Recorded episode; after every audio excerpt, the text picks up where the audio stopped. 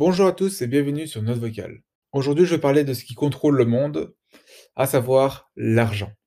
Et plus particulièrement, mon rapport à l'argent.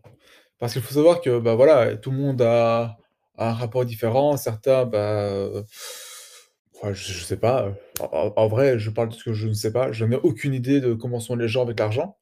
Mais en tout cas, je parlais bah, de mon cas, parce que c'est plus simple. Et il faut savoir que bah, l'argent, j'ai à part avec mes grands-parents quand ils me donnaient, heu, des petites broutilles et bien, j'ai pas eu d'argent de poche, heu, du coup, ben, on va dire que j'ai pas spécialement appris à gérer l'argent dès que j'étais jeune. L'argent de poche, je l'ai eu à partir de 18 ans et c'est vraiment là que je me suis dit: «OK, avec les 50 euros que j'ai par mois, qu'est-ce que je vais faire?»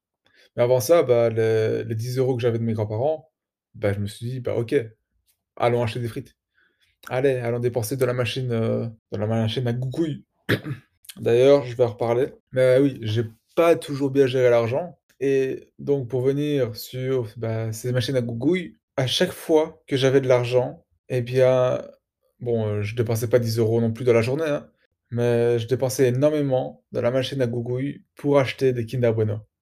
J'étais vraiment addict.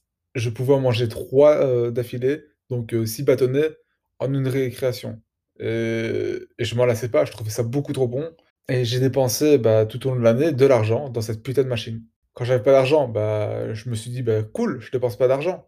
Mais quand j'en avais, bah, je me sentais obligé de m'acheter des Bueno. Même si j'avais une collation à côté, attention. Et sur une année, j'ai dépensé plus de 300 euros en Kinder Bueno.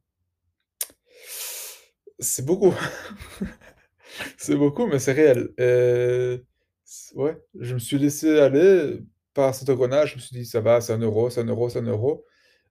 Mais quand on mange, 3 sur une récré, bah, ça fait beaucoup. Donc oui, l'argent, je l'ai pas toujours bien géré j'ai toujours pris l'argent pas comme un moyen de survivre, parce que j'ai jamais eu besoin de ça. J'ai jamais eu besoin de survivre. Bon, j'ai toujours été, heu, très bien chez mes parents et du coup, le regard que j'ai dessus, bah, pour moi, c'est juste le moyen de t'acheter une liberté et cette liberté, bah, je vais revenir, heu, sur Taïwan parce que, bah, c'est l'endroit maintenant où je compte, m'implanter.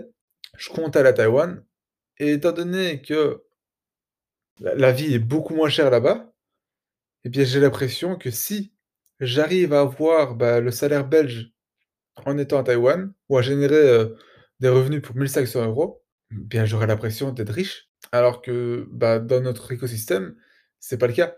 Mais une fois que tu te déplaces et que tu vas dans un pays, bah, où voilà, où l'euro vaut beaucoup plus que le Taïwan dollar, bah, on va dire qu'on se met bien. C'est vraiment ça que je retiens. Je me dis que oui, l'argent, ça te permet d'avoir des libertés que tu ne pourrais pas avoir sans. Et d'ailleurs, cette liberté, je l'ai vraiment sentie quand je suis parti les 2 fois en Asie, donc une fois au Japon, mais là, bon, j'étais étudiant, j'avais de l'argent sur mon compte en banque et bah, c'était cool de dépenser de l'argent, heu et on va dire sans compter et c'est vraiment un truc que je veux reproduire. Je veux une vie d'abondance, sans pour autant gagner des millions et avec ce que je fais, ce que je sais faire et ce que je ferai, et ben, c'est quelque chose que je pourrais avoir. Je veux même parler au présent, que je peux avoir. Donc c'est ça qui me conforte dans l'idée où je crois en mon rêve et je sais que ça le fera. Je sais que j'y arriverai.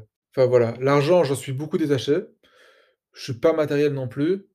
Je sais pas si je vais dire que je suis radin parce que c'est pas vraiment le cas, parce que quand il faut dépenser des grosses sommes, bah, j'ai pas trop de mal, mais je suis très économe. Par exemple, avant de m'acheter quelque chose, d'inutile ou qui pourrait, voilà, être un peu futile, je me dis: «Est-ce que j'en ai besoin ou c'est une envie?» et juste en me posant cette question-là, bah, je sais si je dois passer à l'action, donc l'acheter, ou si en fait je me dis: «On va encore attendre 2 semaines et on va voir si j'ai toujours envie, heu, par après». Parce que bon, en parlant de choses inutiles, je vais pas dire que voilà, c'est inutile parce que, bah, j'ai pas le temps j'ai pas de temps à y consacrer, mais le Kalimba, je l'ai acheté sur un coup de tête et je l'utilise pas vraiment masses.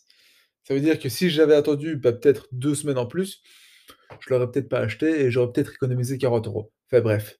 Mais sinon, yes, je compte vraiment, heu, vivre une belle vie en utilisant l'argent comme outil de liberté et non comme moyen de survie. Et je terminerai par dire que je suis quelqu'un d'assez, heu, prévisionnel parce que je me dis toujours enfin prévisionnel, mais je sais pas si si c'est lié à la peur de me manquer ou quoi, mais par exemple, là, je veux partir en Asie, je veux m'assurer que j'ai au moins de quoi tenir 3 ans, même sans taf. Au moins, ça me laisse quand même une petite marge. Enfin, voilà. Bon, j'en ai fini avec, heu, l'argent.